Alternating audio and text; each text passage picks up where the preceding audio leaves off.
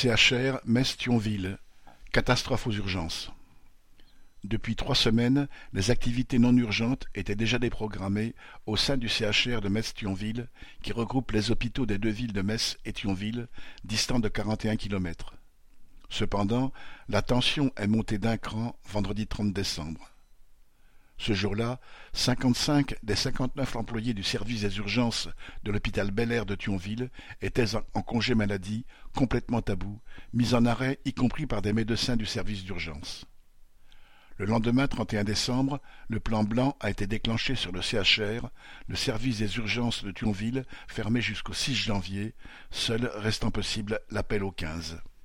Ce service, qui disposait de douze boxes d'accueil, enregistrait plus de cent passages par jour, et le CHR manquait de lits et de personnel pour hospitaliser les patients après leur accueil. Les patients restaient sur des brancards dans le couloir, et une nuit, plus aucun brancard n'étant disponible, une dame a dû s'allonger par terre.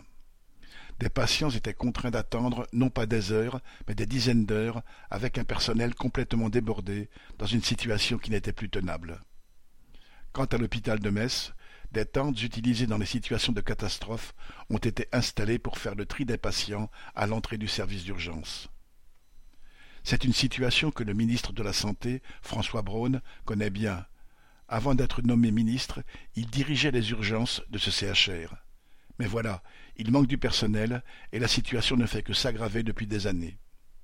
En Moselle, la pénurie d'infirmières est encore aggravée par la proximité du Luxembourg, où certaines préfèrent aller travailler car elles y sont payées le double que dans les hôpitaux français.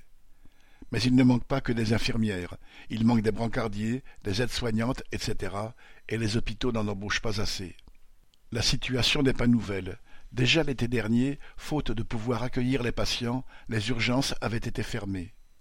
Le remède serait d'embaucher, de former, d'augmenter les salaires, de cesser de supprimer des lits d'hôpitaux. Ce n'est pas l'ordonnance que s'apprête à rédiger le ministre Braun. Étienne.